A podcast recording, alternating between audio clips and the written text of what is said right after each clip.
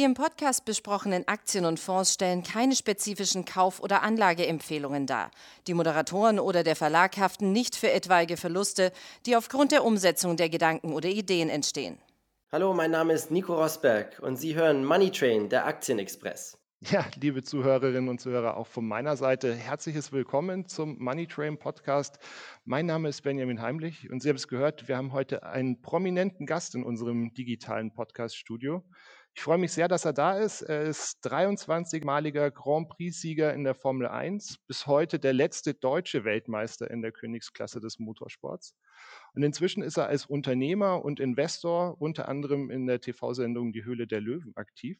Und wir sprechen heute mit ihm über das Thema Börse. Schönen guten Morgen, Nico Rosberg. Ja, guten Morgen, freut mich dabei zu sein. Als Formel-1-Fahrer warst du ja elf Jahre lang richtig schnell unterwegs. Ähm, wie agiert denn der Investor Nico Rosberg beim Thema Aktien? Tradest du häufig oder verfolgst du da eher eine Buy-and-Hold-Strategie? Also ähm, ich bin äh, sehr aktiv in dem Thema, schon, schon äh, seit vielen Jahren gewesen und, ähm, und interessiere mich auch, auch sehr dafür. Und ich habe äh, meine Bibel ist ähm, Benjamin Graham, The Intelligent Investor, wo äh, Warren, Warren, Buffett auch ein Vorwort geschrieben hat. Und da geht es sehr darum, über die Buy-and-Hold-Strategie und dass man natürlich äh, gewisserweise äh, Value, also Value Investing natürlich und auch, dass man, dass man äh, schrittweisen Einstieg äh, am besten macht. Also, dass man seinen Einstieg über sechs Monate zum Beispiel staffelt und somit man vermeidet, dass man am höchsten Punkt aber leider natürlich auch am niedrigsten Punkt äh, einsteigt, aber man hat dadurch einen schönen Durchschnitt. Ähm, und das sind die Strategien, die ich jetzt schon äh, seit langem verfolge und, äh, und das funktioniert, äh, ist wirklich sehr, sehr erfolgreich. Mhm. Jetzt geht es bei Aktien nicht nur um den Einstieg, sondern auch um den Ausstieg. Äh, bei deiner, bei deiner Formel-1-Karriere ist ja das auf dem absoluten Hochpunkt, praktisch fünf Tage nach dem Gewinn des Weltmeistertitels geglückt. Ähm, ist bei Aktien auch schon mal äh, passiert, dass du beim, beim Höchststand äh, wieder verkaufen konntest? Ja, das ist ja jetzt der spekulative Ansatz. Ähm, ich denke nicht an Ausstieg bei Aktien. Denn ich steige ein in Firmen, wo ich sehr, sehr lange gern ein Teil dessen sein möchte und den Wachstum nicht nur der Firma, sondern auch der Wirtschaft mitgehen möchte. Und somit ist Exit bei mir, spielt da eine sehr, sehr geringe Rolle, wenn überhaupt. Ähm, also ich bin tendenziell sehr, sehr lange in Firmen drin und verkaufen ist eigentlich nur, ähm, wenn ich dann denke, dass dass, ähm, dass langfristig die Firma einfach nicht mehr adäquat positioniert ist, um, um die, äh, den, den, den Wachstum der Wirtschaft äh, mitzugehen. Ähm, und dann, dann denke ich natürlich an Ausstieg, aber aber auch da hat es bei mir nichts damit zu tun, dass ich jetzt irgendwie den, den, äh, das, das, das höchste Level treffe oder so. Überhaupt nicht. Ich gucke dann nicht auf den, also versuche nicht so viel auf den, auf den eigentlichen Wert zu gucken, sondern eher über einfach lang, langfristig strategisch, ob die Firma noch adäquat ist. Mhm. Gibt es denn bestimmte Branchen, die, die du im Fokus hast? Ja, vor einigen Jahren zum Beispiel jetzt die Energieindustrie, ähm, wo es einige Firmen äh, dann, dann auch gab, die einfach die überhaupt nicht äh, vorhatten und, und sich überhaupt nicht angeschaut haben, diese, diese äh, Transition jetzt zu schaffen Richtung Renewable Energies und ihren Carbon Footprint zu reduzieren. Und da äh, habe ich dann auch ähm, zum Beispiel dann die Entscheidung getroffen, dass es jetzt einfach äh, strategisch äh, langfristig jetzt nicht mehr, nicht mehr ein, ein, ein gutes Invest ist ähm, und mich dann anderswo äh, umgeschaut. Mhm. Aber spielen denn Green Tech-Aktien eine, eine Rolle in deinem Portfolio? Bei mir, ähm, also ich habe natürlich auch diesen ESG-Trend jetzt äh, sehr stark verfolgt. Und wenn wir jetzt den Durchschnitt, Durchschnitt schauen von äh, ESG-Funds, Performance äh, im letzten, also äh, in den letzten zwölf Monaten bis heute, dann äh, ist ein Durchschnittsfund, gerade in Amerika, hat, äh, hat 44% Performance gehabt. der S&P hat 27% Performance gehabt. Also man sieht ganz klar, und das ist halt so cool, dass wenn man in Nachhaltigkeit jetzt investiert, dass man da auch mehr Performance finden kann und finden konnte jetzt schon in den letzten zwölf Monaten. So, ähm, aber ähm, ESG, das, äh, das stört mich eigentlich sehr, weil gerade der, der, der, das E bei ESG ist ja für Environment. Und wenn ich dann gucke, ich gucke dann zum Beispiel eine Firma, die heißt Air, Air Liquide, in, ähm, die, die äh, weltweit einer der führenden Wasserstofffirmen ist. So. Die produzieren aber keinen grünen Wasserstoff. Ähm, das heißt, dass die einen enormen Carbon Footprint haben, weil ähm, Wasserstoffproduktion natürlich sehr, sehr energieintensiv ist. Und wenn das nicht aus erneuerbaren Energiequellen kommt, dann ist das immer noch ein großes Problem. Und ähm, die Firma ist in, einem, äh, ist, äh, ist in einem Standort, wo es jetzt nicht unbedingt so ist, dass sehr bald viel erneuerbare Energien zur Verfügung stehen werden. Somit ist es auch schwierig, jetzt dazustehen und sagen, okay, die werden ihre Transition zu äh, und den Carbon Footprint sehr stark reduzieren können in den nächsten paar Jahren. Das ist jetzt auch nicht wirklich gegeben. Und währenddessen ist diese Firma aber AAA listed äh, in, in, für ESG. So, und das, das passt, also da, da, da kriege ich ja wirklich die Krise, weil das geht gar nicht. Ähm, und deswegen bin ich jetzt schon im nächsten Schritt unterwegs und, äh, und, lege, mir, ähm, und lege mir ein Carbon Footprint plus Carbon Transition Readiness ähm, Filter über meine äh, Stock Selection, über mein Aktienpaket. Äh, und das ist halt der Ansatz, den BlackRock jetzt auch gestartet hat mit deren ETFs, ähm, Carbon Footprint, Carbon Readiness ETFs, die die jetzt gelauncht haben gerade, die auch einen riesen Hype und, und riesen Erfolg hatten. Aber das ist jetzt wirklich absolut der, Ein der Anfang nur von diesem, die, von so solchen Filtern. Und da versuche ich halt auch jetzt einen Schritt voraus zu sein und diesen Filter schon über meine, meine Aktien äh, äh, Single-Line-Stocks zu legen. Mhm. Ähm, gerade beim Green Tech-Bereich gab es ja einen regelrechten Abverkauf äh, Ende März, Anfang Februar. Ähm, hast du da in, in manchen Fällen vielleicht sogar äh, die fallenden Kurse mal zum Nachkaufen genutzt? Weil die waren ja doch sehr hoch bewertet in, Anfang des Jahres.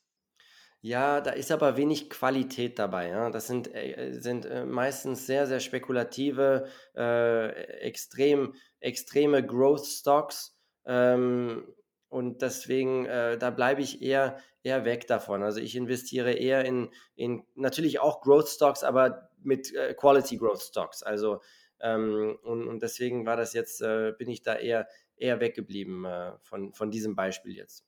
Mhm. Ein anderes großes Thema, nicht nur an der Börse, ist ja auch das ganze Thema E-Mobilität. Äh, du nimmst selber mit einem, mit einem, eigenen Team an dieser Extreme E teil, wo ihr vor drei Wochen äh, das erste Rennen äh, in dem Format gewonnen habt. Ne? Also herzlichen Glückwunsch da auch noch dazu. Ähm, und außerdem bist du auch an der Formel E beteiligt. Fährst du denn privat ein E-Auto?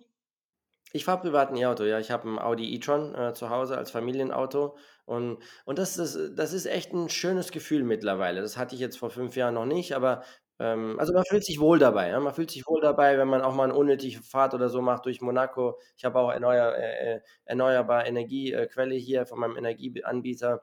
Und das ist echt ein cooles Gefühl und das ist schön, dass sich das äh, so gewandelt hat. Ähm, natürlich vermisse ich auch den, den Motorsound dann manchmal.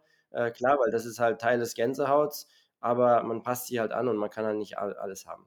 Ja. Bist du auch ähm, im, im, Bereich E-Mobilität ähm, investiert, also an Autobauern oder, oder Zulieferern? Ähm, ja, das aber eher dann im, äh, eher dann im, im Startup-Bereich. Ja? Zum Beispiel auch an, an Unternehmen wie, äh, wie ChargePoint, äh, die jetzt gemerged sind mit, äh, äh, mit einem SPAC ähm, vor kurzem. Ähm, oder, oder Lilium zum Beispiel oder Volocopter, die, die deutschen Flugtaxis oder auch Formel E ähm, also es gibt einige Bereiche da, wo ich, äh, wo ich in der Startup-Welt investiert bin und investiert war. Ähm, und äh, und das, das, äh, das finde ich auch sehr, sehr spannend.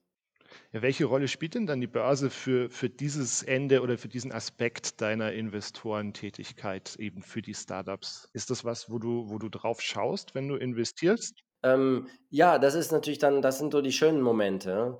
Ähm, Gerade jetzt äh, äh ChargePoint zum Beispiel, ähm, die, die, ähm, die jetzt da dann auch ähm, mit dem Spec gemerged sind und somit jetzt gelistet sind, ähm, das waren coole Erfolgsmomente, so wo man dann wirklich dann auch den, den Wert äh, letztendlich sieht ähm, äh, und das, den Wachstum dann auch ähm, faktisch sieht. Das sind, das sind so coole, coole Momente dann, ja.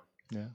Ein, weiterer Bereich, der ähm, ja bei deiner Investitionsstrategie ähm, mit, mitschwingt, ist das ganze Thema Impact Investing. Ähm, welcher, welcher Ansatz steht da bei dir im, im Mittelpunkt und schlägt sich das auch äh, an, deinen, an deinen Investitionen an der Börse nieder? Ähm, ja, also ich bin auf der Suche nach einem größeren Sinn, auch als Unternehmer. Und deswegen spielt da Impact Investing eine große Rolle, weil ich, ich möchte, dass die Sachen, wo ich rein investiere, die positive Veränderung äh, für uns als Gesellschaft auch vorantreiben. Das ist ganz, ganz entscheidend. Also nicht nur, dass großes finanzielles Potenzial da ist, sondern auch Potenzial zur positiven Veränderung. Und da habe ich mich ja sehr groß auf die Elektromobilität auch fokussiert, ähm, weil ich da, weil das natürlich eine sehr, sehr ganz, ganz wichtige Disruption jetzt gerade ist in der Mobilität, weil 20 Prozent der globalen Emissionen kommen aus der Mobilität. Es ist auch, Emissionen sind auch schlecht für unsere Gesundheit und, und, ähm, und für den Klimawandel natürlich und so weiter. Und da ist es eine Riesenchance, gerade im Startup-Bereich, ähm, diesen Wandel zu schaffen in der Mobilität, zur sauberer Mobilität. Ähm, und, und, äh, und da bin ich halt sehr, sehr stark positioniert ja, als Investor ähm, in, den, in den Firmen, die ich auch ja vorher genannt habe. Ähm, und deswegen bei mir macht halt beid, ist beides entscheidend. Und das super Schöne mittlerweile ist, ist, dass man, wenn man in Startups investiert, wo beides großes Potenzial hat, also erstmal der, der finanzielle Gewinn, aber auch das Impact, diese Startups haben auch den größten Wachstumspotenzial heutzutage. Und das ist halt, und auch dann letztendlich das größte Potenzial zum Gewinnen. Und das ist halt so cool, dass man da in diesen Startups jetzt auch ähm, die, die größten Returns sich erhoffen kann. Das ist ja mega genial. Ja, wenn wir jetzt an die, an die Börse gucken, also ich gehe mal davon aus, die meisten unserer Zuhörer ähm, investieren in einem anderen Maßstab als ein, ein ehemaliger Formel-1-Weltmeister. Aber gerade äh, bei den Jüngeren sieht man ja doch häufiger, dass sie auch auf der Suche sind, ähm, sinnstiftende Aktien zu finden. Ähm, was denkst du, inwieweit kann denn auch ein, ein Otto-Normalanleger mit seinen Investmententscheidungen hier einen Unterschied machen? Wir können jeder, das wäre jetzt traurig, wenn wir sagen können, oh, nur die Großen können da einen Unterschied machen, weil dann, äh, dann, dann würden, jeder kann seinen kleinen Beitrag leisten. Das ist auch wichtig so. Ähm, guck mal, auch ich, ja, okay, ich habe jetzt einiges auf dem Konto, aber äh, im, im, im großen Ganzen bewege ich da auch nichts mit meinem Geld, wenn man dann, äh, wenn man dann wirklich das große Ganze sich anschaut. Und ähm, es, ist, es ist aber wichtig, dass äh, jeder sein Zeichen setzt und und, ähm, und das ist letztendlich die größte Power, die wir haben, ist die, die, die Geldquellen äh, auszuschalten für die Unternehmen, die sich nicht richtig ähm, einsetzen und sich nicht richtig positionieren ähm, gegenüber der Gefahr des Klimawandels. Ne? Das, das tut denen nämlich am meisten weh, wenn man den Geldhahn ausdreht und, und das Investitionsgeld und diese Gelder. Und da werden die dann spätestens wach und sagen, oh, jetzt müssen wir wirklich was tun. Also daher kann äh, jeder seinen Beitrag leisten. Ähm, und da was, äh, was bewegen.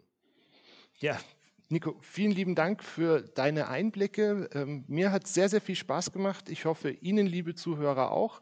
Ähm, Nochmal danke für deine Zeit und dann hören wir uns ähm, bald wieder hier beim Money Train, dem Börsenpodcast von der Aktionär. Bis dann. Tschüss. Ja, vielen Dank auch. Hat mich gefreut. Tschüss.